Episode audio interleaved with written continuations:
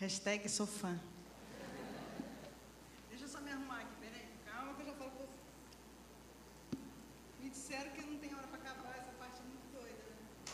Né? Eu, eu, fiz umas orações por nós, ó, rendeu algumas folhinhas aqui, dá para ver aí, ó. Deixa eu ver. Ó. Deve ter umas 20 páginas aqui. Eu vou te manter acordado. Amém. Aleluia. O pior é que o aleluia e o amém veio da irmã ali, ó. Levanta a mão, irmã. A mais jovem aqui, ó. Aleluia. O quê? A mais sapeca. Bom, isso aí eu não posso dizer, é você que está dizendo. amém. É, boa noite para quem não me conhece. Boa noite para quem já me viu. E boa noite para quem eu nunca vi. Metade dessa moçada aqui eu nunca vi. Deixa eu olhar devagar, sem pressa. Alguns eu já estou cascada de ver já. E a parte boa de falar entre jovens é que eu tenho liberdade de falar alguns vocabulários, né?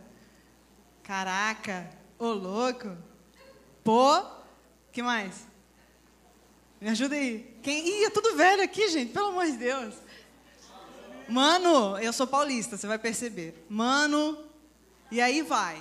Então, assim, deixa eu te dar um aviso já de cara. Eu estou nervosa. Eu estou na casa do Zazar. Entendeu? Você não entendeu, né? Tá bom. Eu tô. Tô me sentindo em casa com o pai me olhando. Mentira, não tá me oprimindo, não. Mas eu me sinto demais, demais, demais, demais honrada por estar com vocês. E Deus sabe a alegria que eu estava no dia de hoje contando a hora de estar aqui. Ana até brincou comigo, você está ansiosa? Eu falei, não, eu estou numa mistura de ansiosa com nervosa, com vontade de logo. Ela, mas você sabe o que você vai dizer, né? Sim. E aí a gente orou e estou aqui. Então eu demoro um pouquinho para engrenar, eu gosto de olhar, porque eu acho que enquanto eu, eu estiver falando, eu vou sair do meu script, é bem possível. Então não se assuste se eu te acordar. Eu vou me esforçar para não gritar em, em em, como fala, em respeito à, juvenil aqui, a princesa de vestido rosa aqui, porque as crianças assustam às vezes. Eu vou me esforçar de verdade para te bater rindo. Brincadeira. É porque normalmente quando eu falo as pessoas ficam me olhando com uma cara estranha, e aí assim, eu já acostumei com isso, tem uns 20 anos que eu lido com isso. Mas é sempre estranho, né? Porque eu estou numa casa diferente. Mas, de verdade, não se ofenda, porque eu não te conheço, essa parte maravilhosa. Então, se eu te disser alguma coisa que não faz nenhum sentido, bota na caixinha do esquecimento, que para mim está tudo bem.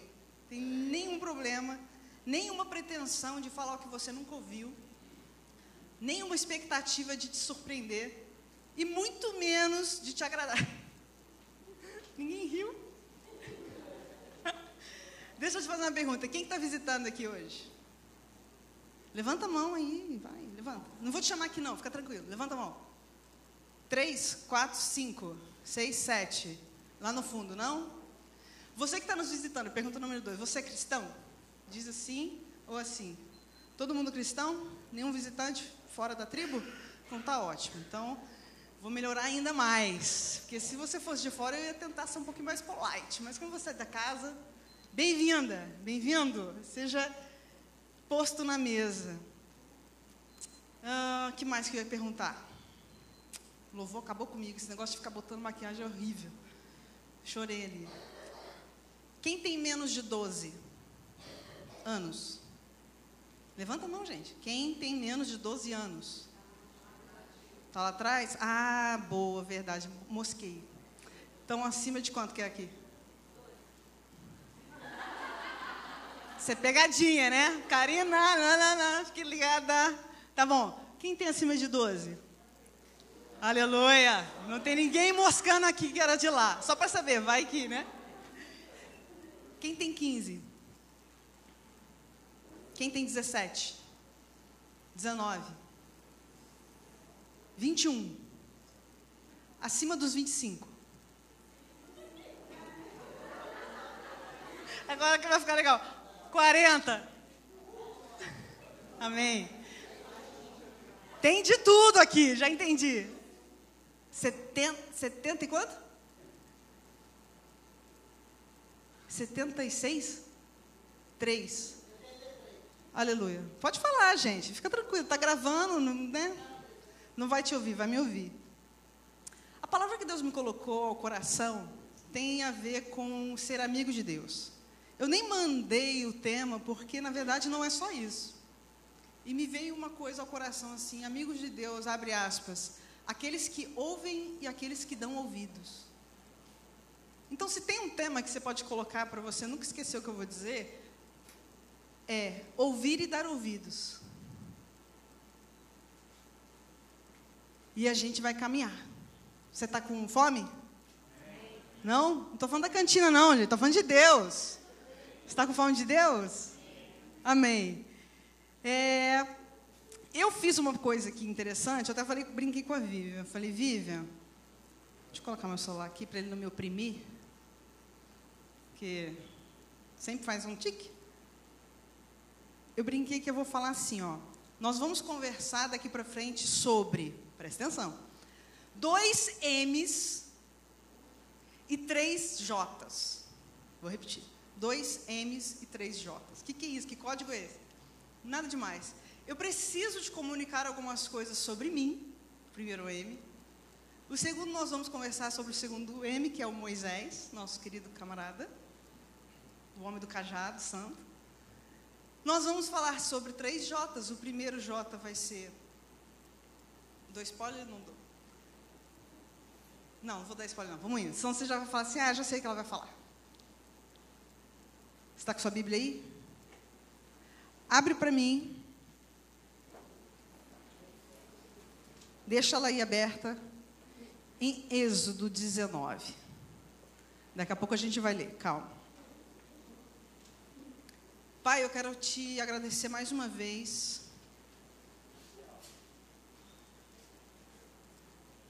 Juntos com, com os meus irmãos nesse lugar, dizer que você é o alvo, dizer que você é a essência, dizer que você é a razão, dizer que sem você tudo se perde. Sem você é só mais um encontro de um monte de gente dentro de um lugar mas com você. Pode ser a virada do meu, do meu tempo, da minha estação, do meu dia, do meu ano, pode ser o início de jornada, pode ser o potencializar de escolhas, pode ser reafirmar aquilo que o Senhor já está falando desde a manhã, que o Senhor tem aliança perpétua conosco, e essa noite é a noite de nós fazermos alianças contigo. Pai, eu vim completar aquilo que o Senhor está liberando nesse lugar. Então eu peço, Espírito Santo de Deus, que você faça aquilo que eu sou incapaz, porque não, não sai de mim, não provém de mim, não está em mim, não é sobre mim, é sobre ti, está em ti, e por meio de ti, Espírito Santo, aquele que guia a verdade, aquele que nos ensina, que nos encoraja, que nos desafia, que nos impulsiona, que nos corrige, que nos admoesta em amor, aquele Senhor que nos, nos põe fogo. E eu oro por essa expectativa no nosso meio, do menor ao maior. Estamos aqui por causa de você e escolhemos estar de maneira inteira. Eu oro por mente, coração, atenção, olhos. Eu oro por sensibilidade. Porque o Senhor se move na reunião dos santos. O Senhor não está limitado a mim, que sou tão limitada. Obrigada, Jesus. Em nome de Jesus, amém. Antes da gente ler, queria te dizer uma coisa. É, a gente já vai ler, calma. Eu acho que calma, calma é generosidade, vai demorar um pouquinho. Eu me adiantei para você abrir. Perilim falou, né? Vem cá, tia Karina, que eu vou orar por você. Tia Karina me ensinou teclado. É, que honra vê-lo tocando. Que privilégio poder ter dado uma pérola para ele na história de vida dele. eu estou usando perilinho como um símbolo de jovens desse lugar. Por isso eu digo que honra poder estar te dizendo algo. E quando eu disse que eu vou falar de dois M's e três J's e vou partir de mim, é porque de fato o cristianismo precisa ser percebido através de nós, concorda? Né? Aleluia? Amém? Então eu ia dizer, como a Bíblia diz, eu sou carta viva, mas essa já não cola mais. Eu sou quase o quê? Me ajuda aí. O quê? Um Twitter? um WhatsApp? Que seja. Eu vim te dizer um pouco sobre mim e meu nome é Karina Monteiro. Eu sou natural de Campinas, São Paulo. Então você vai perceber com o meu sotaque que ele é muito misturado. Minha família hoje mora em Minas Gerais e eu estou no Rio de Janeiro. Então eu sou bem sudestiana, talvez essa palavra. Hã? Eu falo porta. Ah, te peguei. Eu não falo mais porta. E sou filha da Eurides, nome diferente, né? Eurides, e do Cláudio. E durante o louvor passou um filme na minha mente, de novo. Tem 20 anos que esse filme passa na minha mente. E eu listei para não me perder um milhão de coisas que eu gostaria de dizer, talvez eu vou cortar algumas delas. Mas eu cresci num bairro, sabe naquela coisa antiga? Aqui no Rio de Janeiro tem pouco disso, em São Paulo ainda tem bastante. Sabe aquele bairro que sua mãe compra casa, ela vive lá a vida inteira? 40, 50 anos no mesmo lugar, com os mesmos vizinhos. Inclusive, alguns deles continuam morando no mesmo lugar que eu vou citar. E minha mãe só saiu de lá porque ela queria ficar perto da minha irmã, que mora em Minas. Mas a casa dela está lá. Alugada, ainda está lá. E eu cresci no meio de um monte de crente. Eu não era crente. Eu cresci no meio de batista, meus vizinhos, um deles era batista, o outro era assembleiano, o outro era congregação do Brasil e o outro era nazareno. Bem interdenominacional minha rua. E eles eram os meus amigos. E eu estou te contando uma época que eu tinha provavelmente é, entre seis que eu brincava, né? Meu pai deixava brincar na rua naquela época. Você não sabe o que é isso, mas isso já aconteceu. Brincava na rua dos, dos seis anos até mais ou menos os doze. Os meus pais, eles não eram nada, nada muito interessante. Meu pai era kardecista, minha mãe uma católica não praticante. E essa era a minha casa. Eu tenho uma irmã mais velha e agora eu tenho uma caçula que meu pai, ele, no segundo casamento, ele fez mais uma filha. Por que, que eu estou te dizendo isso? Para você perceber onde que eu estava quando Jesus invadiu o meu mundo, no bom sentido. E nós cantamos várias canções aqui que você vai entender a construção que eu quero fazer conosco. Eu ia no centro, eu ia na igreja católica, tentava pelo menos. Eu enforcava a, a como chama, a primeira comunhão, aqueles negócios, sabe? Eu chegava no final, dava uma beola. Ia para o centro, ia para a igreja católica, meus vizinhos me chamavam para visitar suas igrejas. E eu fazia esse tour de fé. E eu nasci nos anos 80, né? Não sei né, se você sabe o que estava na moda naquela época. Mas na minha época tinha uma canção que dizia assim de uma mulher loura que cantava na televisão todo dia, né? O cara lá de cima é um cara que Xuxa, lembra? Lembra da música? Tudo que eu quiser, o cara lá de cima vai me dar. Eu achava Deus o máximo. Então eu era muito aberta para ele. Eu falava assim, Deus é um camarada legal, porque ele no fundo me dá aquilo que eu desejo. Então eu nunca fui fechada para Deus, nunca fui uma pessoa crítica para Deus, eu nunca fui. Eu estou saindo, né? Desculpa, vou ficar aqui. Esqueci que, filma. Vou me amarrar aqui. Eu achava que Deus era isso.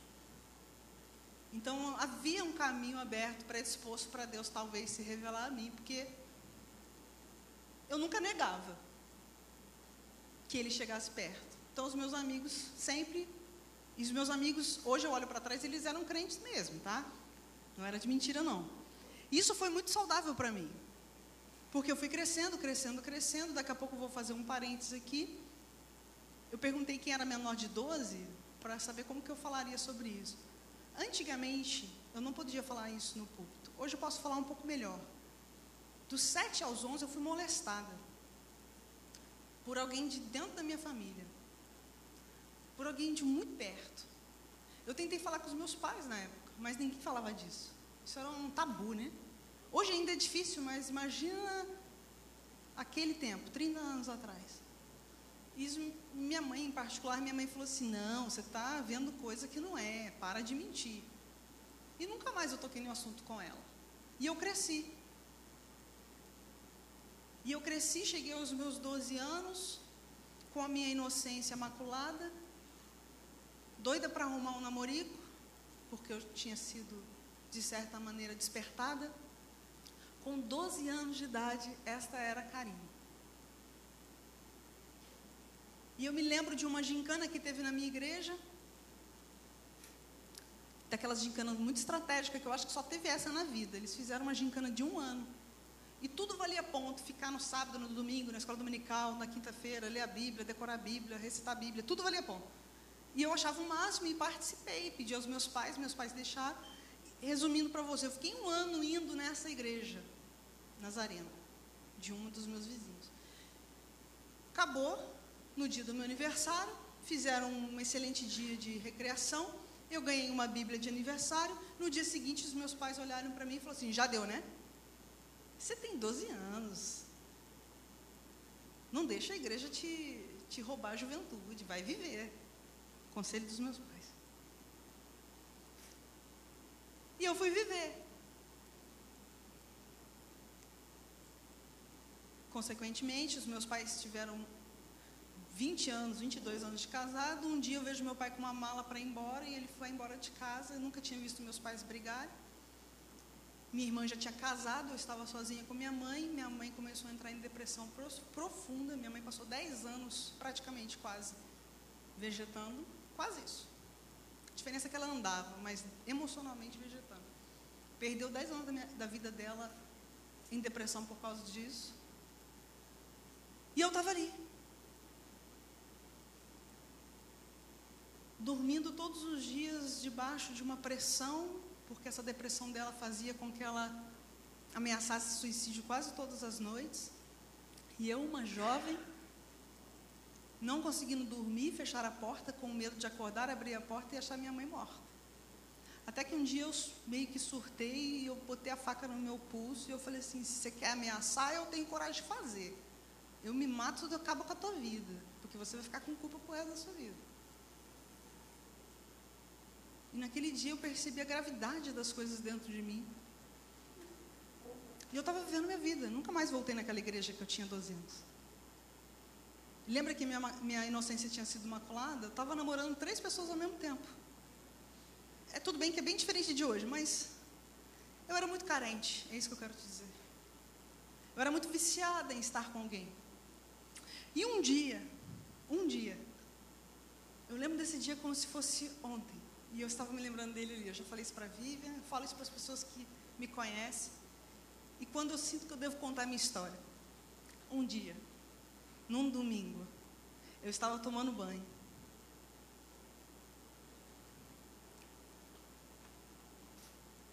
Eu não sei te descrever, eu já fiz teologia para tentar descrever melhor, eu não consigo. A minha mente começou a jorrar perguntas e perguntas e perguntas que eu não tinha respostas, eu não tinha, não tinha. Eu só percebi assim, eu não gerei essas perguntas. E no banho eu comecei a me render a Deus do meu jeito. Porque a voz me fazia perguntas, e no final dessas perguntas a pergunta era: o que te impede? O que te impede? O que te impede? E eu falei: me impede o quê? O que te impede de vir a mim? E no banho eu não tinha resposta e eu simplesmente disse: nada.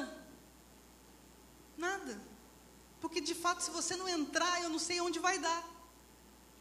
De fato, se você não entrar na minha vida, eu nem sei se eu terei daqui a um ano. E no meu banho, eu literalmente, eu nem sabia que isso poderia ser possível. No meu banho, eu virei para Deus e falei assim: me lava. Me lava. E hoje eu vou para você. Eu nem sabia o que eu estava falando. Eu acabei de meu banho, me vesti, virei para minha mãe e falei, vou na igreja da fulana. Minha mãe, tá bom. Minha mãe sabe quem é fulana, vizinha dela né, a vida inteira. Tá bom. Minha mãe achou que eu ia visitar a igreja. E eu cheguei nessa igreja. E eu estava com 17 anos. dos 12 ao 17, com a minha Bíblia que eu ganhei deles,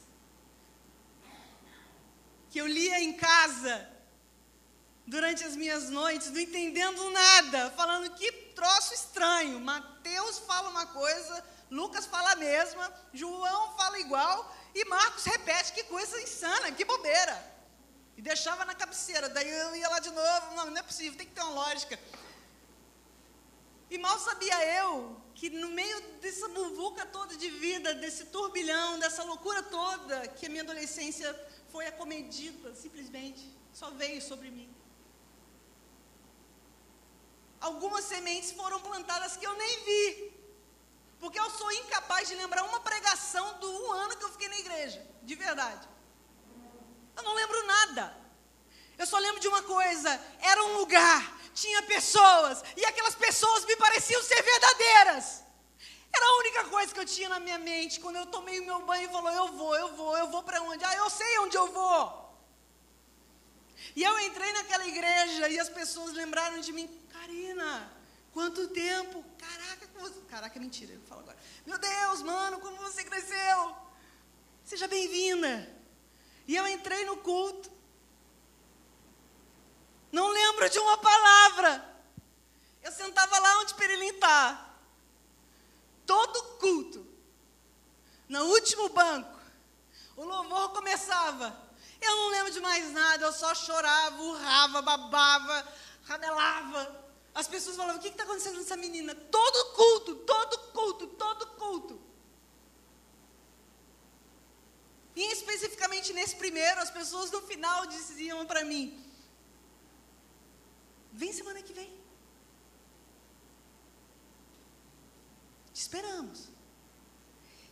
E de verdade, cara, na minha mente não passava por nenhum minuto pensamento de deixar aquele lugar. Porque no banho eu me decidi estar com Deus, não estar numa igreja. E para mim, o único lugar que Deus apontou foi aquele lugar. E eu disse: Eu não saio daqui sem que Deus me mande sair. Vocês não estão entendendo, eu não estou visitando a igreja de vocês, eu estou sendo plantada aqui. Isso é igreja, meu irmão. Igreja é pular, chorar, é babar, é dançar, é malhar. Estava aqui malhando, sedentária. Igreja é ter um monte de gente vivendo algo de verdade juntas. Para que quando as trevas inundarem os quartos, os banheiros, as cozinhas, os carros, as pessoas aqui ao redor, Deus traga à memória: existe um lugar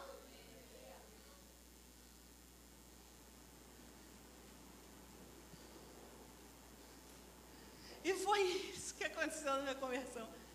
Eu nunca aceitei Jesus. Oh, pastor, eu posso explicar. Sabe por que eu nunca aceitei Jesus no púlpito da igreja? Porque eu aceitei ele no banheiro. E eu tinha tanta fome que todos os apelos eu vinha aqui na frente.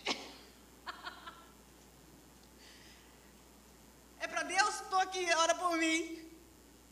Quem quer não interessa, ora por mim. E eu fiquei nesse. Olha, deixa eu te contar uma coisa, peraí, deixa eu reformular. Eu não estou te dizendo que eu fiquei 10 anos indo no púlpito. Isso é para crente velho. Me lembra que eu te amo. Eu não estou falando disso. Eu estou te falando de semanas. Eu estou te falando de meses. Eu estou te dizendo de um processo que Deus estava, enquanto eu estava, eu vou falar essa palavra porque ela é engraçada, ramelando lá atrás, babando lá atrás, urrando lá atrás. Deus estava cirurgia dentro de mim. Deus estava me libertando, Deus estava me desintoxicando, Deus estava me curando, Deus estava dizendo: você foi agredida do tal e tal idade, eu nunca vou te macular, você é minha, eu te trouxe aqui porque eu te dou dignidade, eu te trouxe aqui porque eu te protejo, eu te trouxe aqui porque eu quero guardar sua juventude, eu te trouxe aqui porque eu quero gerar em você uma mulher que conhece Deus, uma mulher que teme Deus, uma mulher que Deus pode usar.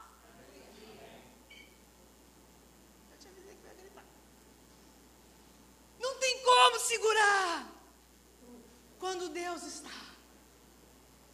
E Ele não está só aqui. Lembra, a igreja é isso, Deus também está.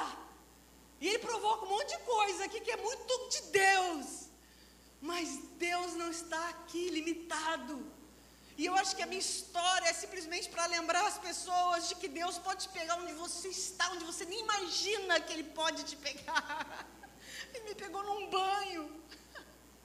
Ele pode pegar na barca, ele pode pegar no plantão, ele pode te pegar dando aula, ele pode pegar assistindo aula, ele pode pegar na praça, ele pode se revelar, te marcar, te incendiar e te selar, dizendo: Tu és meu no shopping.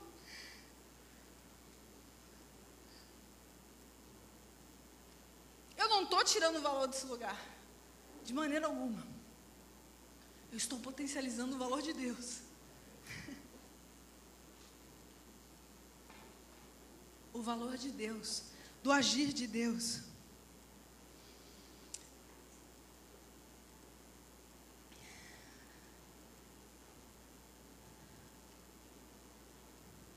E para mim, entrar naquela igreja aquele dia, no domingo, daquele banho.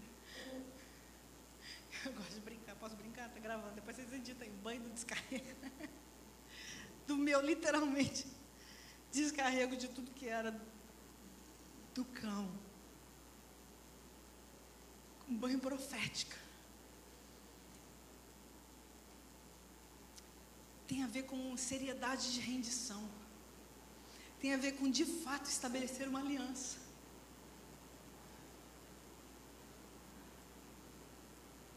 E note que eu fiz isso com 16 anos, para 17 anos.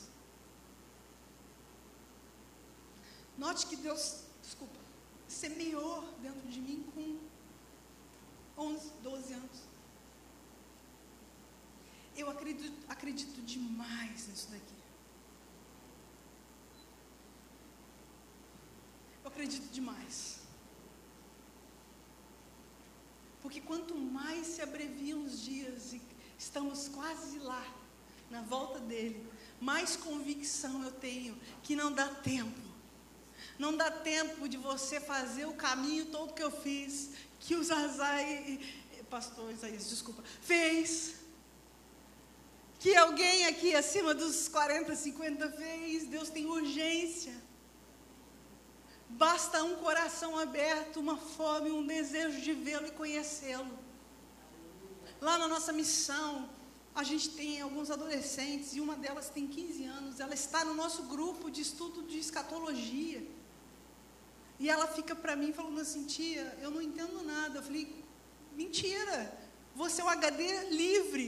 Eu e Fulano, e Ciclano e Beltrano é que temos que fazer a formatação, o trabalho é pior. Nós é que temos que permitir que o Espírito Santo nos realinhe, nos convença, nos, nos tire o ranço da jornada. Você está fresquinha. Olha que privilégio. Você está numa mesa junto com a sua tia de 40 anos e você tem 15. Que honra! Jesus vai nivelar a mesa. Jesus vai pegar alguém que 50, 30, 40, 80, de 12, de 15 e vai dizer: não dá mais para perder tempo. Olha o que eu estou falando. Olha o que eu estou fazendo. Bora! Joel profetizou um derramado espírito sobre quem? Sobre quem? Sobre burro velho? Desculpa a expressão. Sobre quem, pastora? Só. Se veja no alvo do derramar do Espírito nos últimos dias, meu irmão. É sobre jovens, velhos, crianças, homens, mulheres, é sobre toda a carne. Porque não dá tempo mais de ficar perdendo tempo. E a urgência de Deus é uma só: me conheçam. E quando acharem que me conheça, continue conhecendo. E quando você achar que já está conhecendo, não pare de conhecer. E quando passar o tempo, você olhar para trás e falar assim: Nossa, olha o tanto que eu te conheci. Olha para frente, porque ainda tem mais para conhecer. Porque nós servimos um Deus inesgotável. Nós amamos e servimos um Deus que se chama por fonte.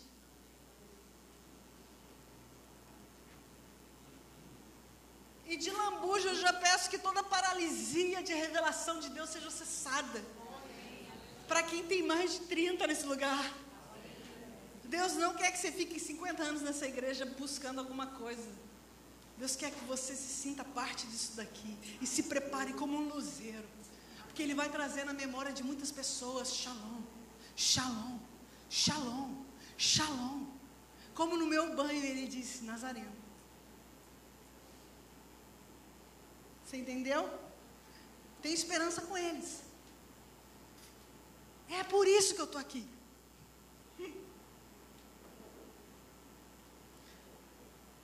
Hoje eu tenho 40. Quem era líder de jovem na minha época, olha para mim até hoje e diz assim: Nossa, você ficou firme mesmo, né? 30, 20 e tantos anos no Evangelho. E eu quero te dizer: daqui 30 anos, esse lugar, pode ser que não tenha muitos de vocês, mas nesse lugar ainda vai ter um povo santo. Perilim já está lá, amém. Nesse lugar vai ter uma geração que Deus já está selecionando e dizendo: faça uma aliança comigo. A minha com você nunca mudou, nunca vai mudar. Não quebra e não quebrará. A minha pergunta, o céu está dizendo: você quer fazer uma comigo? Você quer responder essa aliança? Muita gente acha que eu sou noiva. Muita gente acha que eu tenho, sei lá, algum relacionamento. Não, eu sou solteira, tenho 40 anos. E, e nos dias de hoje é um negócio difícil de sustentar. Você está rindo? Eu já ouvi de tudo. De tudo. Desde você tem problema, desde sua lista é muito grande de exigência, desde você quer uma pessoa perfeita, desde. Hum, hum, desde todos os tipos de olhares. Mas sabe o que eu decidi com 17 anos de idade, no meu quarto, naquele processo de. Você sabe o que eu decidi no meu quarto?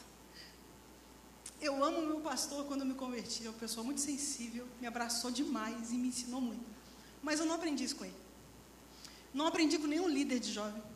Aliás, eu não aprendi isso em culto nenhum.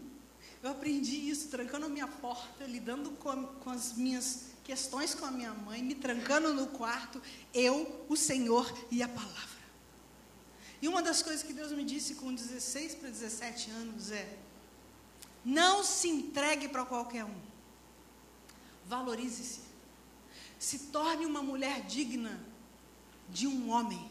Que homem você quer para você? Eu nem sabia.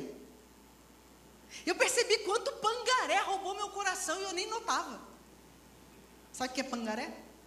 O cara não sabe nem para onde está indo, quer te levar. Foge que é laço. Não é verdade? Deixa eu te dizer uma coisa, eu celebro minha solteirice, porque eu ainda tenho chance de casar. Mas quem casou, tem chance de se casar não. O negócio tá bom para mim. Entende o ponto? E eu com 18 anos decidi me separar, fazer um voto diante de Deus estou dizendo que você tem que fazer isso, não. Estou falando que você tem que se relacionar com Deus. O que Jesus te pedir, você faz. Para mim, Ele pediu tudo. Para sarar minha carência na raiz, Ele falou: acabou, game over. Control Alt Del. Desliga a máquina. E Ele falou: me conheça. Você não sabe nem quem você é. Você nem sabe o que eu estou pensando sobre você. Aliás, eu estou planejando tantas coisas que você não está nem aí. E no meu quarto eu comecei a dizer: então, Senhor, bota uma aliança no meu dedo, me livra dos pangarés, me dá força, resistência e bora! Achei que ia casar com 20, eu estou aqui com 40.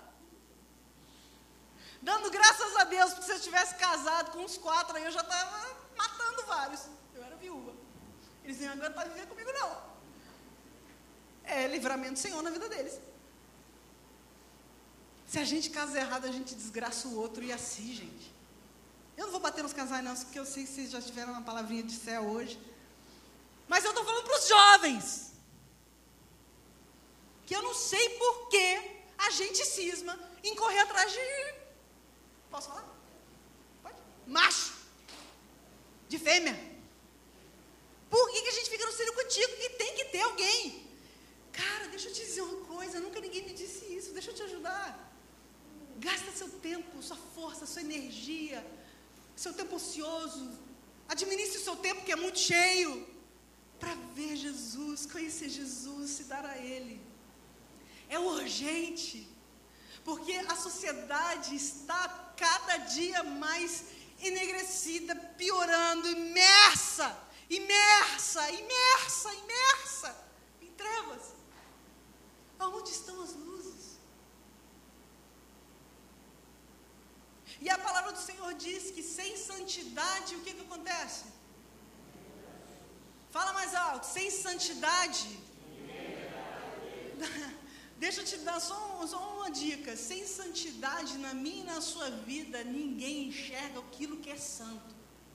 Você pode ser crente da Shalom, crente da Batista, crente da Assembleia, da Metodista, de onde você quiser. Você pode ter Bíblia, NVI, NVT, é, rosa, pink, azul. Você pode estar vestido de crente, ter camisa do, da Bethel. Você pode ir lá no IHOP. Você pode fazer parte da sala de oração. Você pode o que você quiser. Se o santo não estiver em ti, ninguém vê Deus.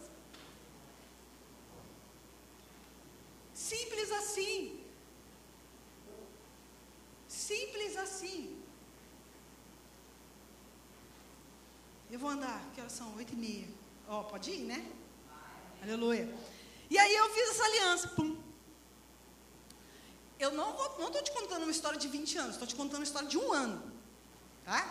Já faz tempo, mas eu lembro. E aí, em semanas, sabe o que aconteceu, Berelim? Tá gravando, né? Não vou citar nome, só vou citar nas entrelinhas. Eu perdi os meus melhores amigos. Porque eu fazia joga, jogadinha dupla. Sabe o que é jogadinha dupla?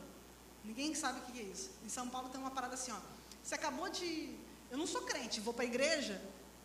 Eu tô me rendendo, mas não tô ainda toda, estou em processo. Eu deixava minha Bíblia em casa, pelo menos os três primeiros meses. Amo Deus, mas os meus amigos vão para vão para lá, vão passear. E eu ia para os barzinhos com os meus amigos, deixava a Bíblia 10 horas da noite e ia para a rua. Sabe o que acontecia? Isso aconteceu umas três vezes, em lugares diferentes. Vou te citar uma só. Um dia eu estava sentado na mesa de bar, aqueles bares bonitos, que hoje chama, é, é, não sei o que, de, como que é? Happy hour, né? Essas coisas. Um mesão de jovens. Eu de verdade tinha saído da igreja e eu falei, cara, hoje eu não quero beber. Por quê? Não tenho vontade de tomar álcool hoje. Hoje eu só queria um coquetelzinho de fruta. E aí o garçom, só um coquetelzinho de fruta, por favor. A mesa inteira virou para mim e falou assim: Ah, careta, virou missionária. Ih, mudou a vida. O que missionária, gente? Calma, relaxa, eu só estou visitando a igreja, estou lá de boa. Porque eu queria preservar os meus amigos. E eu comecei a ficar sem graça. Falei, gente, eu só estou com vontade de tomar um coquetel, qual o problema? E eu não sou bobo, inverti, né? Ah, então quer dizer que coquetel não pode. Tem que tomar álcool sempre. Me explica você, de onde tirou isso? E, e resumindo a ópera. O Espírito Santo começou a falar assim: olha para o olhar de fulano, olha para o olhar de ciclano, olha para os olhos de Beltrano. Começa a olhar cada um nessa mesa. Você sabe o que está acontecendo com ele? E eu comecei a ver a vida das pessoas. Eu nem sabia que existia palavra de conhecimento. E eu, ah, isso tudo é fútil, isso tudo é superficial, isso tudo não se sustenta, isso tudo é aparência, isso tudo vai se desmoronar. Esse lugar não é para você, porque o lugar que eu tenho para você é um lugar seguro, é um lugar firme, é um lugar eterno, é um lugar onde você não precisa se maquiar no, no sentido da aparência, para que as pessoas te apreciem. Você não é mais esta. E eu fui para o banheiro, falei, o que, que eu estou fazendo? Eu acabei de sair da igreja. Convicção de pecado na hora. Pá! Eu fui embora, fiquei chateada, porque acabou com a minha festa ali no bar, não teve mais sentido nenhum. Esperando a hora de ir embora, fui para casa e nunca mais senti vontade de fazer isso. Eu poderia te citar como eu terminei, spoilers de outras histórias, como eu terminei com os meus três namorados ao mesmo tempo, que eu achava legal. Como que Deus me convenceu através da sua voz? Eu poderia te citar inúmeras histórias. Mas eu não estou para isso, para isso tudo. E aqui eu selecionei outra para você é, quando Deus libera a sua ela é suficiente para te convencer e te converter. E na mesa do bar eu fiz mais uma vez, eu tenho uma aliança com você. Ainda estamos nos três meses. Outro domingo que eu vou para o púlpito sem pensar, mergulhando para receber oração. Tinha dois jovens falando uma palavra de. Como que chama? Uh, sabe, tipo aquelas viagens que a gente faz, período que a gente fez, de barco e tal. Sabe quando a pessoa vai faz uma viagem missionária, volta e dá um relatório? Dá um feedback para a igreja, né? Mostra como foi. Era isso que estava acontecendo na igreja. Hoje eu sei, né? Naquela época eu não tinha noção. E tinha dois jovens vestidos de sertão, mostrando uns, uns negócios lá na parede, sobre a viagem do sertão. E eu estou lá no lugar do Perilinho, olhando aquilo tudo, achando o máximo. Gente, que negócio legal. E de repente os dois jovens fizeram um apelo missionário para a igreja. Eu nem esperei terminar o apelo, fui para fui o púlpito. Eu só vi a risadinha dos líderes. Ela não entendeu. Aí vieram orar comigo assim, ó. Vou baixar aqui você, você faz força para ver. Irmã, você entendeu o que, que foi ministrado? Eu falei, aham. Você quer oração mesmo assim? Quero. Tá bom. Senhor, sou oraram por mim ali meio sem fé, sem energia nenhuma. Amém. Acabou o culto, procurei o pastor. Pastor, já me conhecia. Eu quero ir nesse negócio aí. Ele, amém, irmã. Glória a Deus, aleluia. Próxima campanha nas férias de janeiro. Posso ir? Aí ele, irmã, você nem se batizou. Eu falei, mas tem que batizar?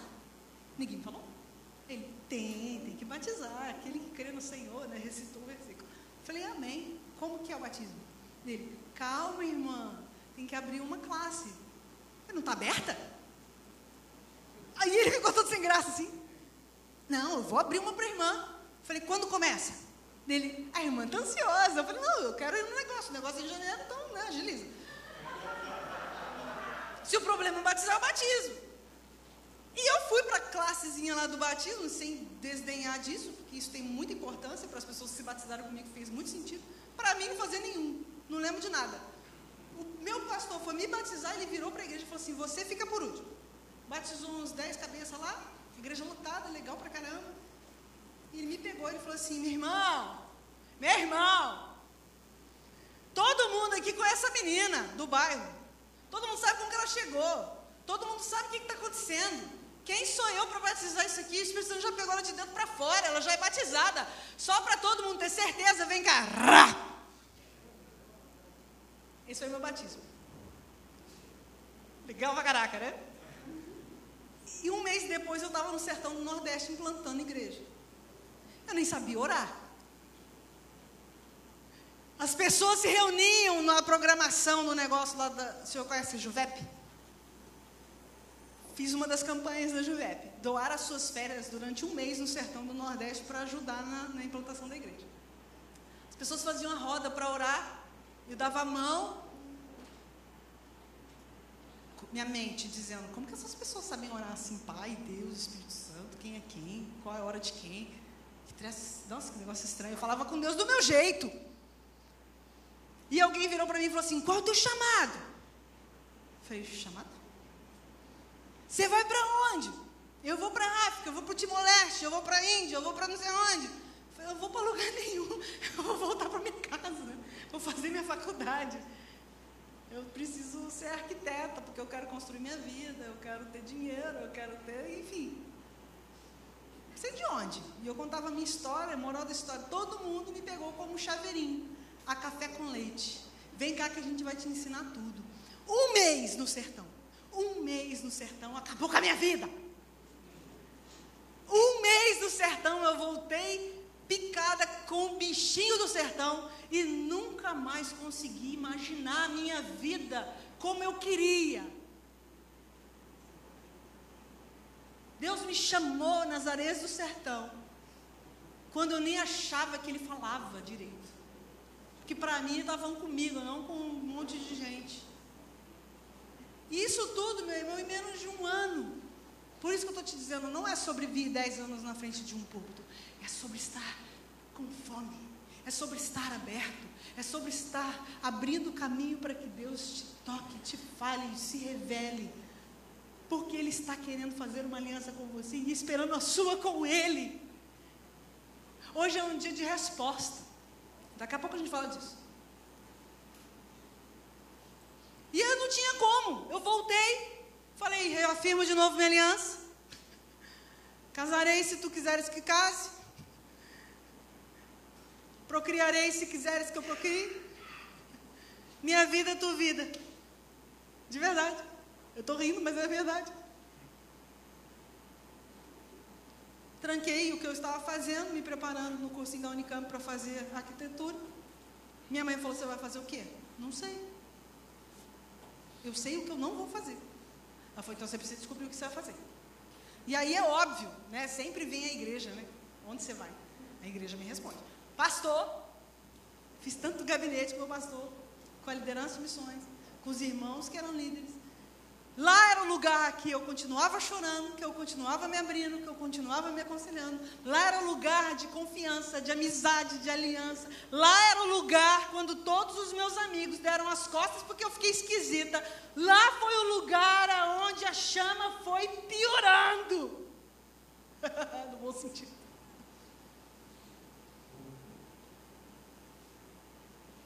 E em dois anos eu já estava na Jocum. Não sei se você conhece a organização Jovens com uma Missão. Eu tinha que me preparar. Era a única certeza que eu tinha. E eu não sabia se eu fazia faculdade, se eu fazia seminário, se eu fazia Jocum. Eu de, demorei pelo menos uns dois anos para ter certeza.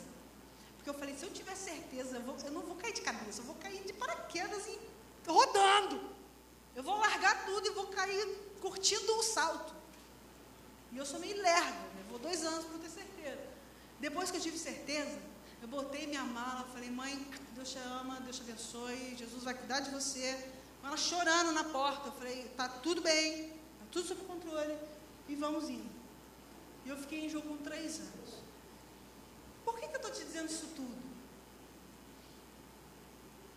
Só foi piorando. E o piorando é, é, é irônico, tá? É eu quero dizer, a minha vida foi se alinhando. A minha vida foi sendo desnudada, porque ela estava escondida em Cristo. E quanto mais eu conhecia e, e me lançava em obediência à palavra que Ele estava me dando, mais eu ouvia e mais eu me achava. Então eu estou dizendo, piorando, para você perceber que andar com Deus é uma aventura.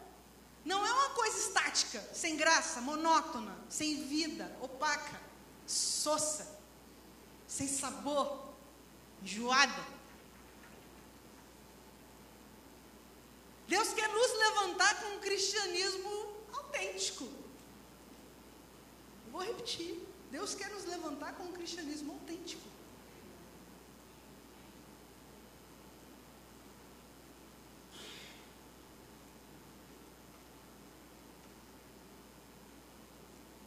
E eu não sei onde você está na sua jornada com Deus.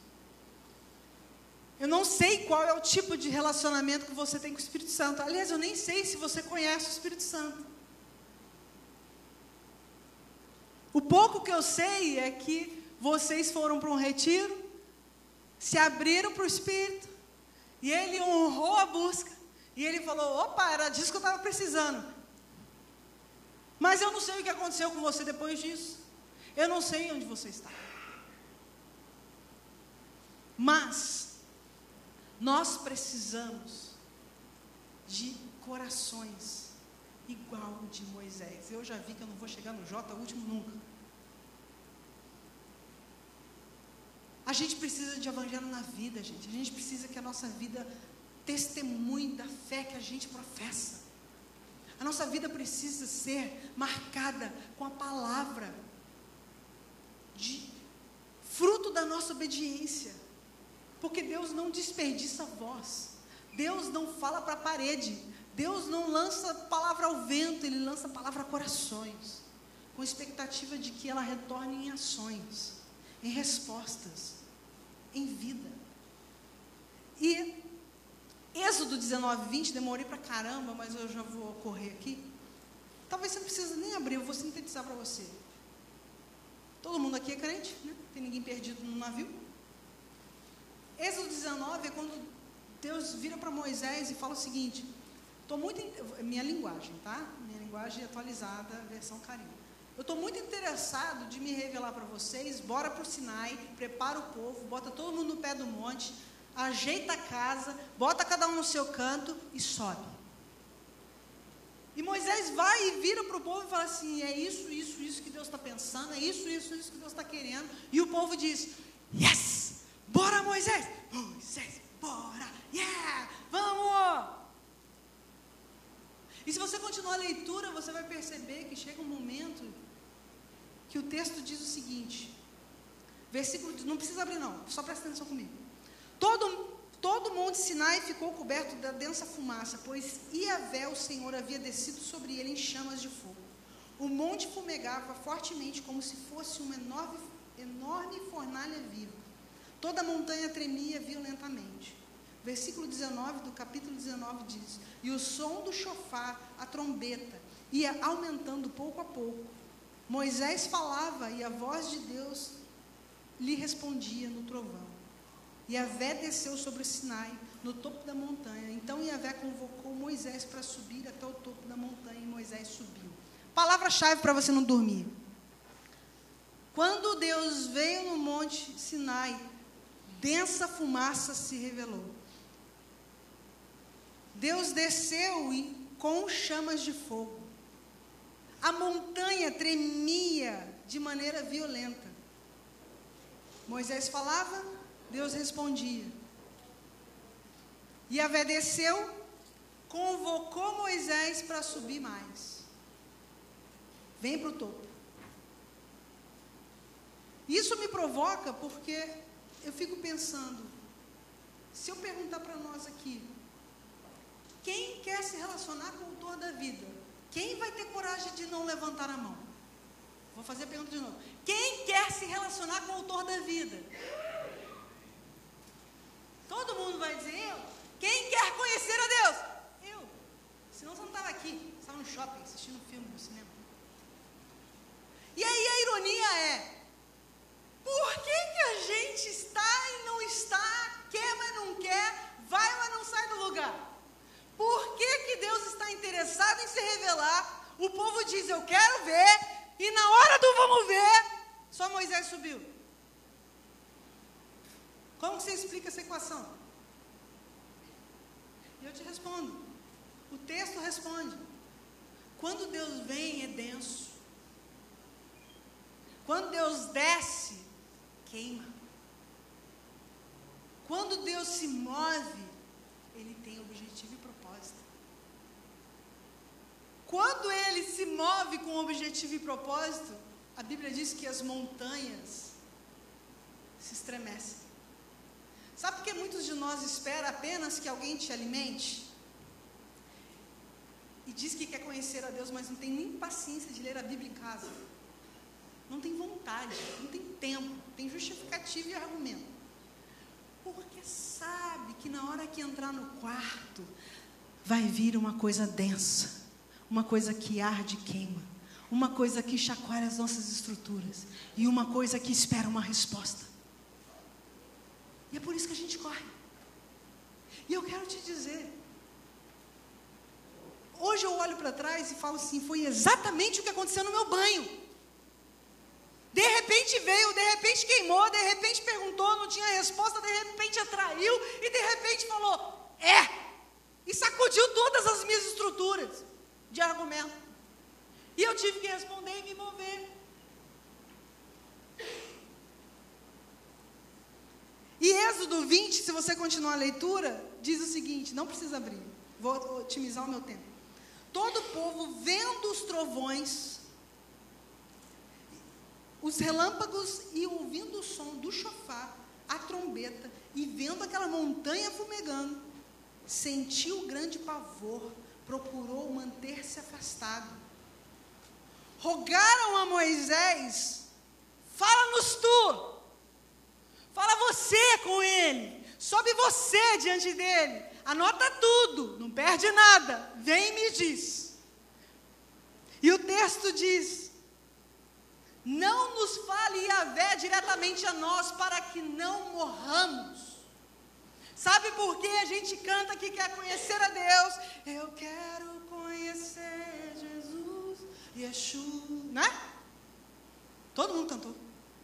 Sabe por que, que a gente canta, mas não consegue se deixar ser exprimido no lugar secreto, no dia a dia da revelação com Deus? Porque a gente quer preservar a vida. A gente tem medo de morrer. Porque quando Deus vem,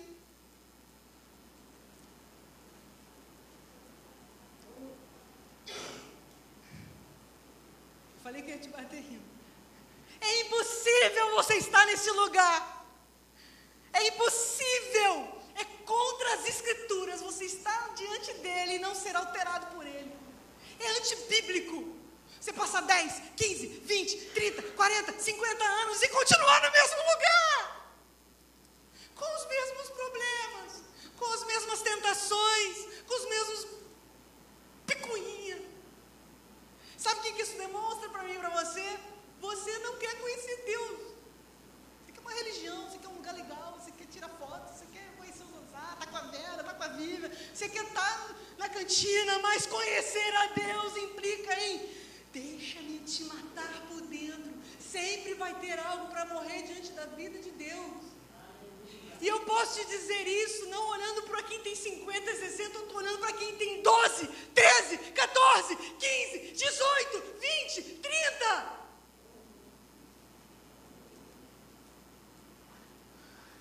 Porque Ele continua fazendo em mim, do mesmo jeito quando eu tinha 12. Por isso que eu brinquei, só piora. As entregas ficam mais largas as exigências se tornam mais profundas. E não é penoso. É satisfatório. Se eu nunca tivesse colocado uma aliança que as pessoas dão risada para mim e falam assim, vai espantar homem. Amém. Deus te ouça. que espante mesmo. Porque um homem de Deus não precisa disso para chegar no meu coração. O homem de Deus precisa ser um homem de Deus. E hoje eu estou estudando numa faculdade, não vou citar o nome para não dar essa deixa na internet.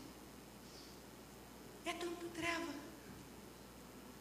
É tanta, tanta, tanta, tanta, tanta, tanta. Estava para ele, eu estou no meio do ninho. Fazendo ciências sociais. você acha que é legal virar, eu sou uma mulher de 40 anos, de olhar para uns pequenos de 18, de 20 e falar assim, eu escolhi me entregar para um homem só, ser hétero, nos dias de hoje. É possível. É possível você ter uma palavra para a sua vida, é possível você ter uma palavra para o seu relacionamento. É possível você ter uma palavra para a sua profissão. É possível você ter uma palavra por dia para Deus te guiar a verdade e resplandecer sobre você. É possível. Não creia num evangelho que não te torne isso natural.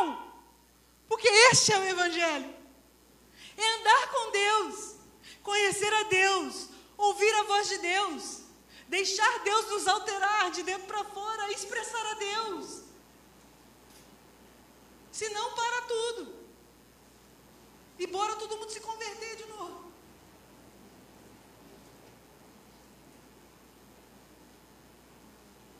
E não é sobre o que eu faço por ele. É sobre o quanto eu me dou a ele. Marcos 8,35 diz: Quem quiser, pois, salvar a sua vida. Você lembra de cor? Fala aí alto vai perder. O que mais diz? Mas quem perder a vida por causa de mim e por causa do Evangelho de Deus, encontrará, salvará. Lembra do texto? Sobe você, Moisés. Vai lá você, Moisés, ouve você, me deixa aqui porque eu não quero morrer. A lógica de Deus é inversa. Para de querer se proteger, para de querer dar desculpa, para de querer guardar aí dentro e dizer eu sou crente Para, porque se no evangelho, o evangelho é se desarmar, abrir, fala, vem, rasga tudo e entra. Isso é cristianismo. Você acha mesmo que o mesmo poder que ressuscitou a Cristo está disponível para nós, a igreja? Para quê? Somente para a gente orar pelos outros? Antes de dar algo para alguém, deixa o poder da ressurreição te tirar da mesmice. Deixa o poder da ressurreição marcar você por dentro, te chamar para a vida de santidade, para um lugar que você pode ter a pessoa excelente, digna, linda, até crente. Eu vou falar, você não é de Deus para mim. Entendeu, Perelim? Bonito, cheiroso, lindo, toca teclado, quer ser engenheiro. Que Deus te guarde. Estou usando Perelim porque eu ele. Põe seu contexto aí. Deus está te chamando para uma aliança de santidade nos dias de tanta profanação, nos dias de tanta bagunça, de tanta desordem. A minha e a sua Bíblia diz que quanto mais o fim está chegando, o impuro vai se tornar mais impuro. Eu não tenho expectativa de muitos ímpios, não. Eu quero ser luz, eu quero ser canal, eu quero ser usada. Mas eu não tenho essa expectativa, não. A minha expectativa é, mas o santo procure em se ocupar, em gastar vida, tempo, energia, em conhecer a Deus. Para quê? Para se tornar mais santo. Porque nos últimos dias o amor de muitos vai acontecer o quê? A onda da frieza está vindo. E Ele está nos chamando ao primeiro mandamento: Amarás, pois, ao Senhor teu Deus com toda a tua força, com toda a tua vida, de todo o teu entendimento, com tudo que você possui.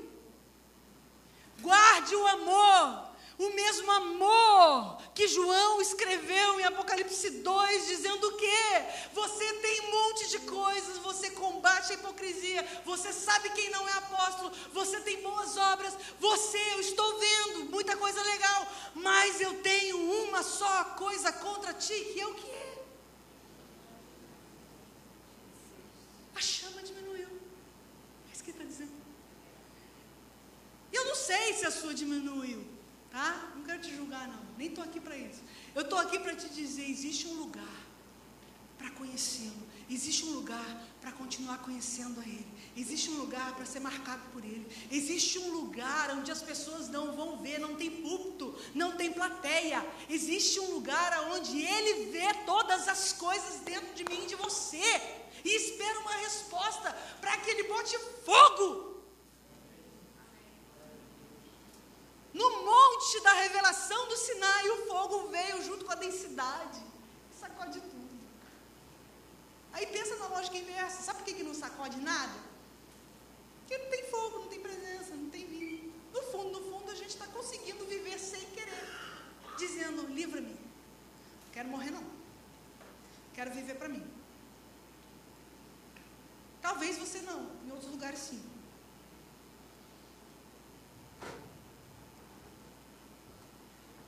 Você está aí?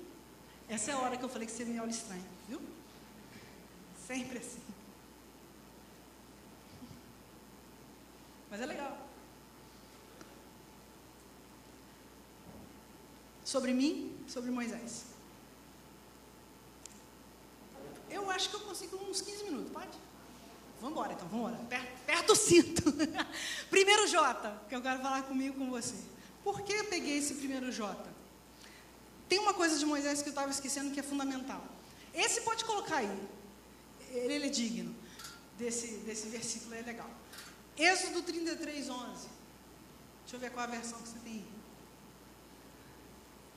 3, 2, 1. Valendo. Olha lá. Então Yahvé, o Senhor, falava com Moisés. Como? Enquanto o povo estava dizendo, não quero subir não, vai você falava face a face. Como quem conversa com o seu amigo. Fala mais alto. Amigo.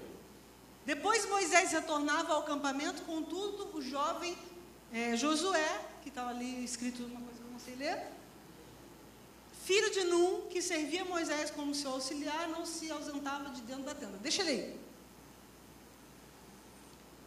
Sei, mas eu tenho uma impressão de que alguns conceitos nos dias de hoje estão sendo bem destruídos e um deles é a amizade. Tenho uma, tenho uma leve impressão. E eu coloquei aqui é, quais são os princípios de uma amizade. Em que aspecto eu estou falando que o conceito de amizade está se denegrindo e se corrompendo, perdendo a sua essência? Gente, nos dias de tanta aparência e falsidade, egoísmos e utilitarismos, as nossas relações estão recheadas disso. E, e abre parênteses, provavelmente esse é o tipo de relação que muitos de nós podem estar tendo com Deus, tá? Então, aquele Deus que não te agrada, você larga ele, você é apenas mais um que está deturpando princípio da amizade com Deus. Você é um utilitarista. Mas volta aqui. Qual é o princípio de uma amizade? Eu sou amiga de Vivi há nove anos, correto? Se a gente não tiver velha já sabe, perdendo as contas por aí. Nove anos. Perilitate, acho que é por aí também, quase por aí. Nessa rebarba aí, porque a gente é muito jovem. E eu só estou aqui, até, até Coloquei aqui, estou procurando a minha frase, que eu achei ela ficou legal. Deixa eu ver isso aqui. Aqui, aqui, achei. Eu só estou aqui por intermédio da confiança que foi estabelecida entre o meu relacionamento de amizade com a Vivi e o da Vivian para comigo. Somente por isso. E aí eu te pergunto, quais são os princípios para se estabelecer uma amizade, um laço de amizade? A Bíblia está dizendo que ele falava como quem conversa como um amigo. Em outras versões, literalmente insinua que Deus era amigo de Moisés. E aí eu te pergunto. E eu listei alguns. Tempo exige, né? Tempo, energia, interesse, honestidade, cumplicidade. Sem isso, não se estabelece laço de amizade. Olha para sua vida. Quem que você chama de amigo? para estabelecer laço de amizade é isso. E eu te pergunto, como se constrói? Por meio de que se estabelece uma amizade? Esses são os princípios para o laço. Mas como que a amizade de fato é construída? Confiança, lealdade, respeito, verdade. Deus falava face a face com Moisés, como quem falava com um amigo. Moisés, ele era leal, respeitoso, verdadeiro, confiável.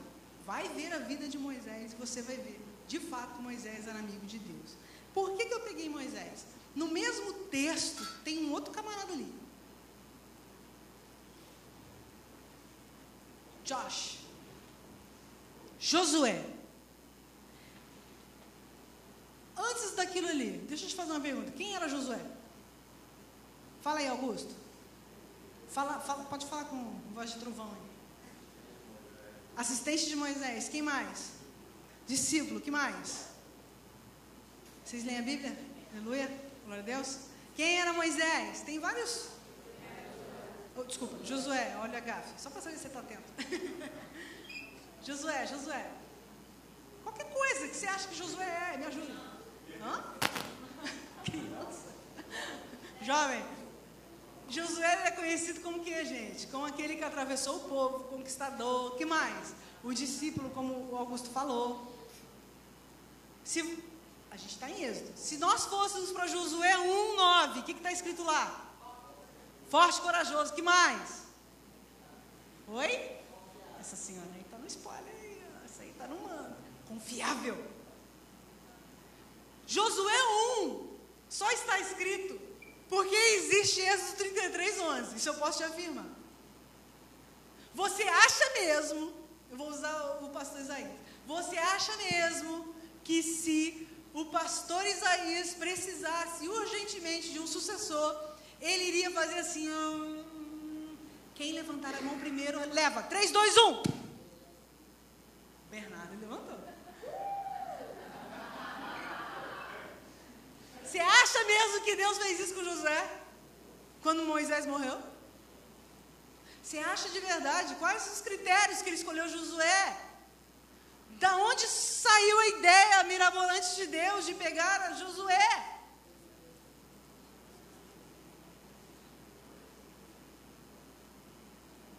Deus disse, ele morreu, eu estou confiando em você. Agora levante, porque eu estou contigo. Vai e faça isso. Deus não confiou uma missão a Josué. Deixa eu, deixa eu te tirar dessa ilusão. Isso foi consequência da relação. Deus confiou naquilo que ele construiu dentro de Josué, porque Josué estava na tenda de Moisés, aprendendo com Moisés como era ser amigo de Deus. E possivelmente a Bíblia não diz isso, mas é possível. Que ele aprendeu a valorizar a presença com Moisés.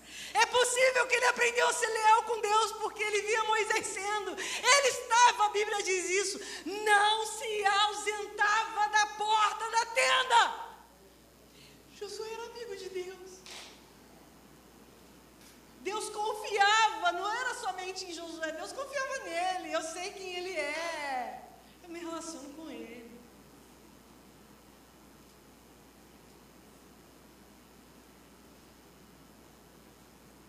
Esse é o primeiro J. Um nível de relação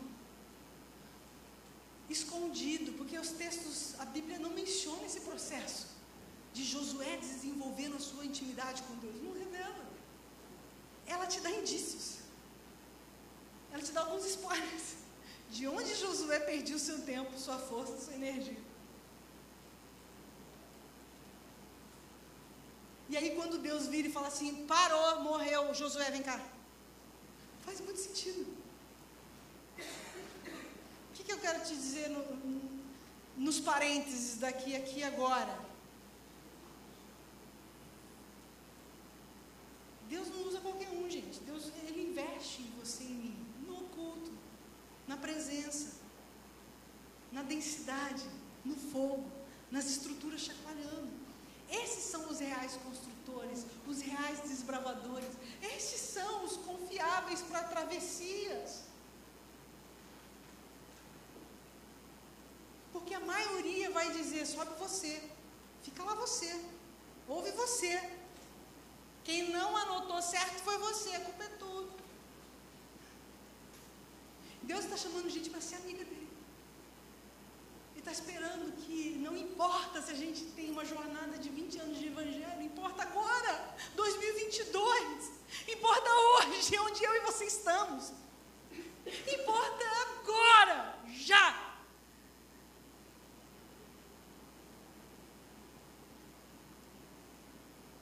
Alguns de vocês estão me olhando e o Espírito Santo está me dizendo que você fica saudoso de uma aliança de amizade que já você acha que não tem mais, já foi.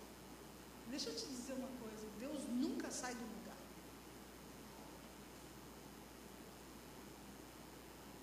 Deus não se abala. Deus não é menino. É o homem que dá as costas. É simplesmente retornar. Lembre-se que para ter um laço de amizade é preciso ter ações. Eu nunca me tornaria amiga nove anos de viver se nós não tivéssemos contato, relacionamento.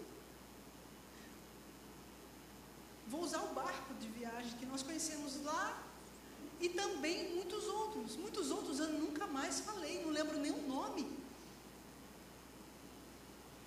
Esse é o princípio. E quando nós falamos de conhecer a Deus, de se relacionar com Deus, é disso que nós estamos falando. De vê-lo na vida.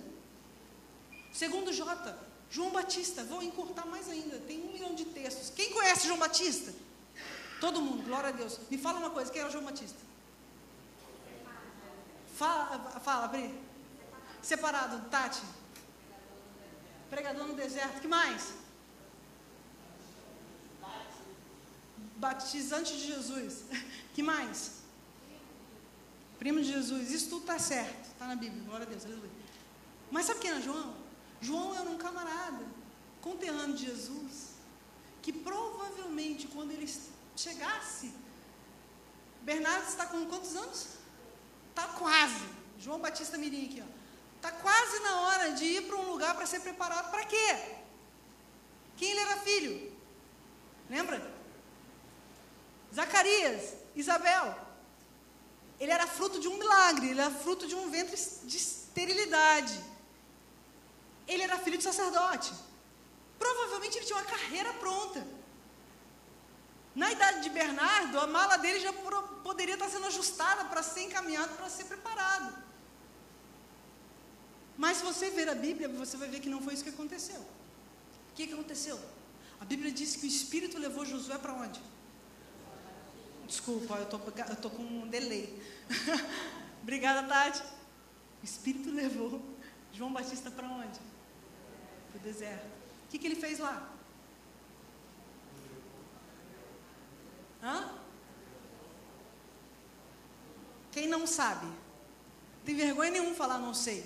Se eu estou te perguntando, você não tem resposta, ou você é tímido ou você não sabe. Quem não sabe? Amém. E quem sabe? Então me responde. O que, que Josué fez 18 anos no deserto? Estou falando de Josué de novo? Josué, me larga, tira esse texto daí, é a culpa do texto.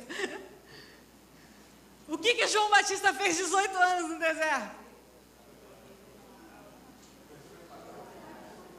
Deixa eu te dar, te dar uma dica. Claro que ele foi preparado. Está na Bíblia. Ficou lá, enfurnado no deserto, de repente, de repente, Mateus, Marcos, Lucas e João escreve o quê? O mesmo, mesmo verbo. Surgiu João Batista. Surgiu João Batista. Surgiu João Batista. Todos os apóstolos concordam com esse verbo. Surgiu João Batista. Fazendo o quê? Pregando. Pregando o quê? Arrependimento, preparando o caminho do Senhor. Mais 18 anos ele esteve no deserto fazendo o quê? simplesmente entrando debaixo da palavra de Isaías 40, versículo 3, dizendo: haverá uma voz no deserto, ela conclamará alguns para ouvi-la. E ao mesmo tempo cumprindo a palavra de Malaquias 3:1 dizendo: Eis que prepararei o meu mensageiro para preparar o meu caminho quando vier. Ele estava simplesmente indo para o deserto, abrindo mão do seu ofício herdado do seu pai sacerdotal para aprender a ouvir e dar ouvidos à voz de Deus no deserto. Porque não sei te explicar melhor, agora em dois minutos. Deus quis bradar, clamar, revelar o som do seu propósito no deserto naqueles dias. E ele encontrou João disponível quando ele falou: venha para o deserto. Se você olhar por 18 anos, ele aprendeu a ouvir e dar ouvidos. 18 anos. Pastor Isaías, me ajuda nessa. Quanto tempo durou o ministério de João Batista? Eu acho que não chegou a 18 meses. Vou usar o 18. Nem dois anos. 18 anos aprendendo a ouvir o clamor e dar ouvidos a Ele para surgir do deserto com 18 meses de ministério. Hoje a gente está muito, muito fora, a gente está invertido. A gente quer 18 meses de relacionamento com Deus para um ministério de 18 anos. Deus precisa mudar essa lógica na nossa vida. Talvez muitos de vocês nunca terão um canal no YouTube, nunca terão um Instagram bombando. Talvez muitos de vocês jovens nunca terão um púlpito, nunca terão um microfone, não terão um instrumento, não terão uma igreja. Mas eu posso te dizer, nunca abra mão de ter a capacidade de perceber o som da voz te chamando para ouvi-lo. Porque quando João Batista surgiu, ninguém sabia explicar quem era ele. O que, que disseram sobre ele? Você é o profeta? Você é o Messias? Você é o Elias? Quem é você? E João simplesmente disse: Eu sou. Não. Eu sou aquele que dá a voz, aquele que está clamando lá. A voz nem é minha, o clamor nem é meu alguém lá bradando e eu apenas me coloquei para ouvir e estou aqui para reproduzir. Estou aqui para interpretar, estou aqui para te dizer. Deus está separando pessoas para aprender a ouvir a Deus e dar ouvidos à voz de Deus. Não importa se vai ser seis meses, um ano, 18 anos, 20 anos. Importa que você e eu a gente ouça o que Ele está fazendo, gente. Que, que privilégio de João Batista, que privilégio de Josué, que privilégio de Moisés, que privilégio de muitos outros que a Bíblia menciona, que estavam atentos àquilo que Deus estava comunicando à sua geração. E aí eu te digo, você acha mesmo que é privilégio apenas dos escritores e dos personagens dessa palavra? Onde está Deus agora? Onde está você na história de Deus hoje? Deus, Deus continua chamando jovens, mulheres, crianças, velhos, o Brasil e as nações, estar diante dele, aprendendo a ouvi-lo e dar ouvido àquilo que ele está dizendo. Simples assim. Simples assim. Último J. Sobre mim, sobre Moisés, sobre Josué, certo? Corrige. João Batista e sobre Jesus. Teriam muitos outros, mas eu escolhi esse para ficar na memória. MMJJJ. Dois M's e três J.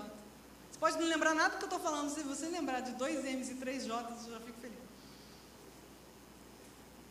E aí eu vou ler para você, não precisa abrir não. Só ouça. Jesus não era apenas amigo de Deus Pai. Este não é Jesus. Além disso, ele era, ele é. Segundo Hebreus 1, 2 e 4 diz: O filho a quem constituiu o herdeiro de todas as coisas, por meio daquele que fez o universo. O filho é o esplendor da glória de Deus a expressão exata do ser do Pai. Jesus é o sustentador de todas as coisas. E pela palavra poderosa dele tudo se fez.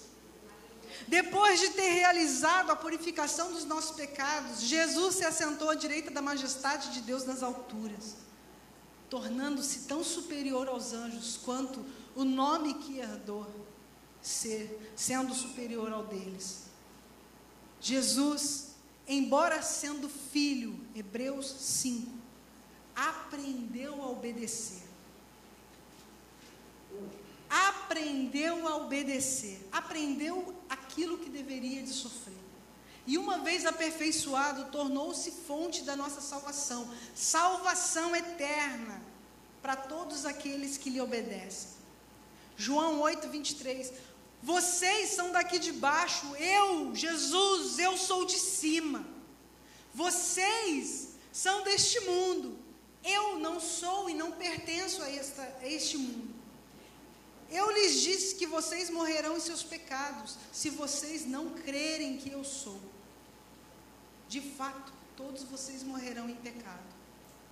E eles perguntaram a Jesus: Quem és? Quem és?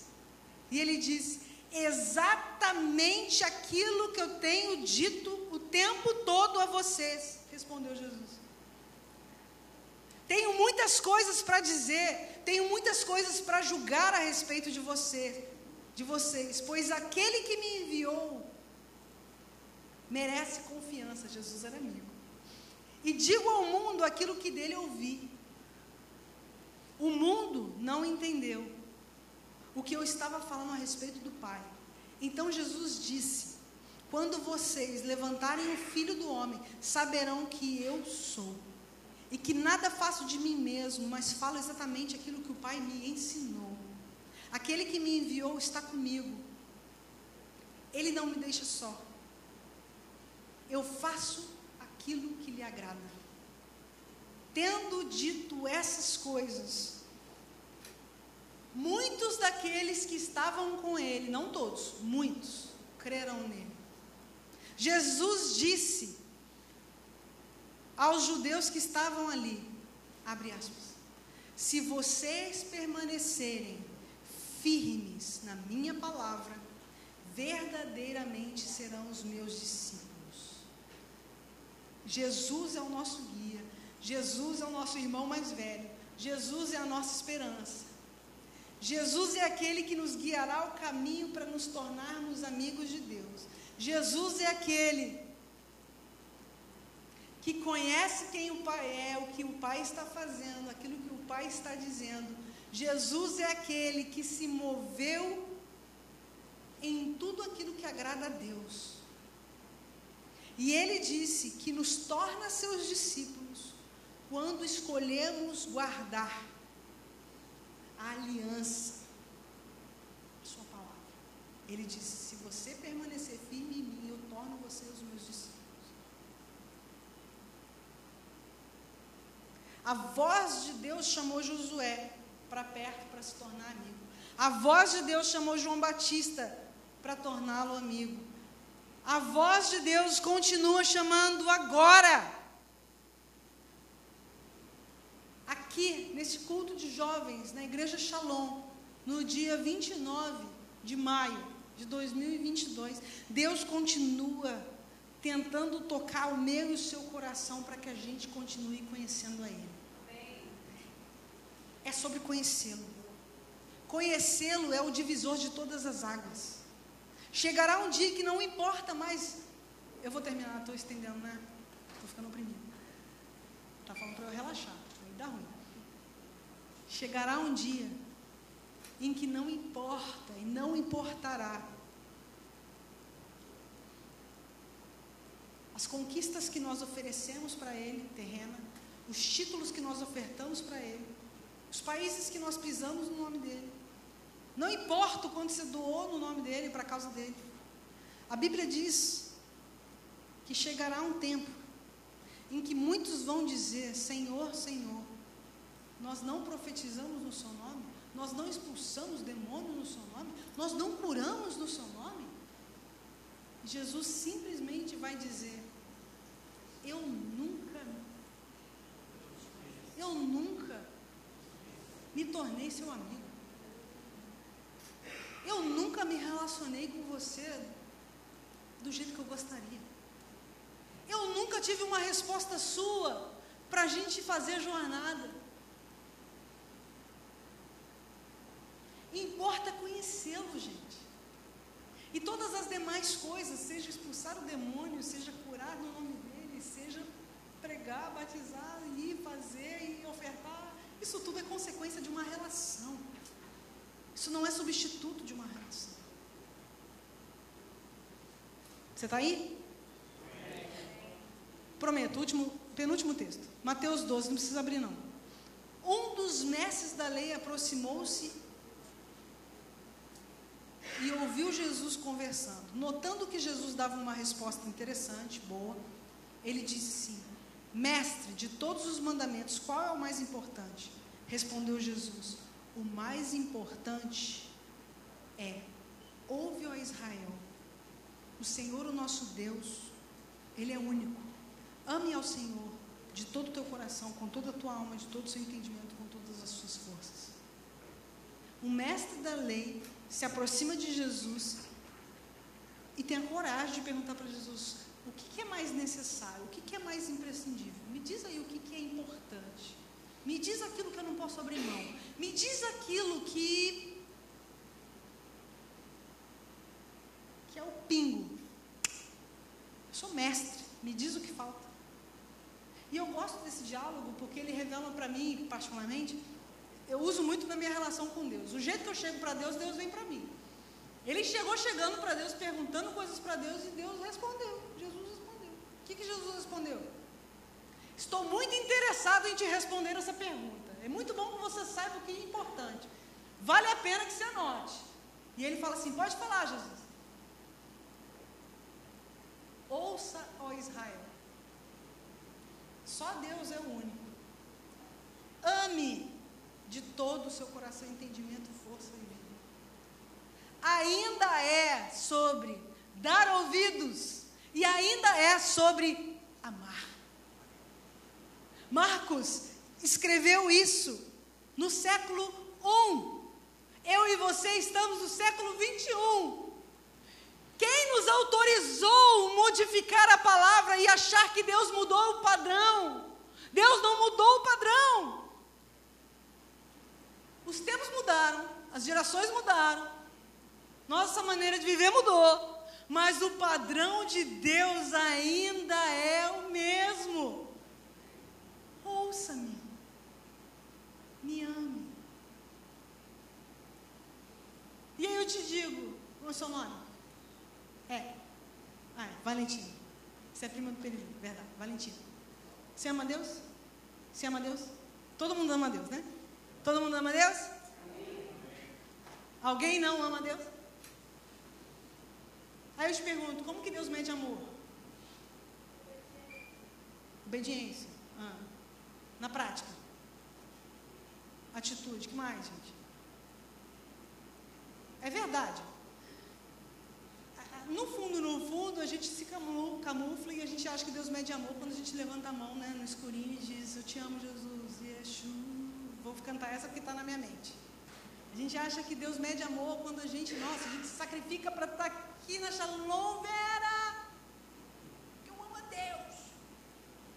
E a gente vai criando linguagens de Deus, de amor, que Deus não entende amor. O que, que Deus entende amor? A palavra do Senhor diz: Aquele que tem os meus mandamentos e os guarda. Quem, quem, que, que mais? Este é o que me ama. O amor a Deus implica não aquilo que a gente oferece para Ele, cantando, dançando, lendo, vestindo. O amor a Deus implica em responder em obediência. Se eu não guardo os mandamentos de Deus, sabe o que eu estou dizendo para o céu? Não, eu não te amo. Simples assim, gente. E eu dou graças a Deus que eu entendi isso, a gravidade disso com 18 anos. Por isso que eu acelerei as minhas respostas. Porque eu amo a Deus. Eu descobri que Deus era digno do meu amor. O melhor de mim merece ser depositado diante dele, porque ele que me fez, com 18 anos de idade. E até hoje eu estou nesse lugar, dizendo: ainda és o melhor de mim, ainda és digno de tudo de mim. E eu espero chegar nos 60, 70, se eu viver até lá, com clamores mais intensos do que este. Ainda é sobre ouvir e dar ouvidos, ainda é sobre obedece e guarda se você ama. Isso não é velho, isso é puro. Isso não pode ser comum. Isso precisa ser revelação diária. A gente está acostumado a sair de reunião amaciado, com os acariciamentos de Deus, um beijinho no, no, na orelha, eu te amo. Não tem nada de ruim nisso. Mas a gente viciou. Sabe quem que precisa disso? Quem precisa disso? Qual é o seu nome de óculos? Pamela, quem que precisa o tempo inteiro ficar assim, eu te amo? Hã? Tá com vergonha? Neném, gente. É criança. Que o tempo inteiro você tem que lembrar que você é papai, ama você. Não, não, não. Deus está querendo nos chamar para um outro nível. Deus está querendo dizer: avança, sai dessa, bora. Tenho muito para te mostrar. Eu tenho muito para te revelar. Existe em mim um desejo profundo de tornar você uma fonte para você parar de ficar caçando água, porque a palavra do Senhor diz que aquele que crê no Cristo, segundo as Escrituras, o que, que acontece dentro dele? Rios de água viva fluem, não tem mais espaço para ficar sedento, sabe aquela coisa raquítica? Não consigo achar água, preciso de água. Quem crê no Cristo das Escrituras acha uma fonte. E aí, quando está aqui, potencializa a força da unidade do corpo de Cristo. E o luzeiro, o farol aumenta. Mas ao invés da gente tornar isso aqui a shalom de Deus para esse bairro, para os ímpios que estão passando para Deus sussurrar nos banhos das pessoas. Vá para um lugar, vá para um lugar, vá para um lugar, tem pessoas de verdade, vá para um lugar, tem uma casa de santidade, vá para um lugar. A gente vem para ficar butucando o chão para achar água. E a fonte está aqui. E eu estou dizendo para vocês: essa mensagem não é para barbado, para crente velho. Isso é para quem tem coração para ouvir. Não importa se você tem 50, 30, 20, 10. Esse foi o clamor que Deus colocou no meu coração. Tem um monte, mas eu pulei. Vou para o final. Porque eu não quero que você fique irritado comigo.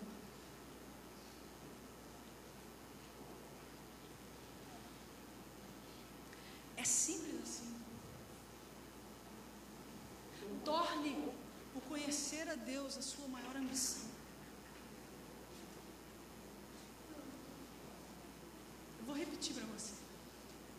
As ambições dos homens ímpios aí fora são diversas. E é triste perceber que se nós colocássemos sentados aqui um ímpio e um cristão no século 21, carioca, e Deus inventariasse, passasse um scanner na alma, no coração, na mente, nas ambições, o laudo disso me dá medo, porque pode ser possível que as fomes, as ambições, os sonhos, os desejos, as satisfações do ímpio e do, do aparentemente religioso santo seja parecida demais. Isso não pode acontecer. Deus não nos chamou para isso, jovens.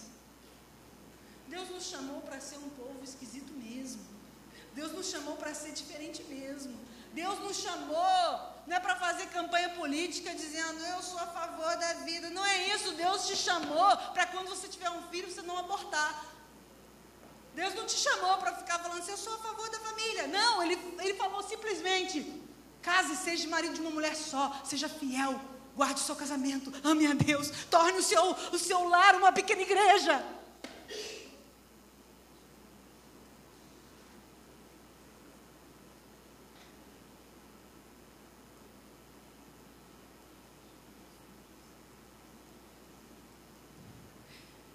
Eu espero que você esteja entendendo o que eu vim fazer aqui. Eu vim te provocar para dar uma resposta. Deus tem uma aliança com essa casa. Deus tem uma aliança com esse lugar. E Deus espera que você apresente sua mão para que Ele possa te aliançar. Para que Ele aliancie o seu coração. Para que Ele aliancie sua mente. Para que Ele aliancie toda a sua história para que no final da sua vida ele colha glória e honra. E para que durante a sua existência ele sorria e ele diga: somos amigos. Amém, amados? Quer tocar, meu irmão? Vem cá, pode vir. Pode vir. no, final eu nunca sei o que fazer. Vamos orar. Se você está entendendo a necessidade de se tornar amigo, eu não estou dizendo que você não é. Talvez você precise intensificar mais, estar mais presente. Talvez você precise se relacionar mais, conhecê-lo como amigo, vê-lo na vida, ouvir, dar ouvidos, aprender dele, queimar, abrir mão. Deixar morrer. Queria te convidar a levantar. E você responder a Ele, não é a mim. Responder a Ele.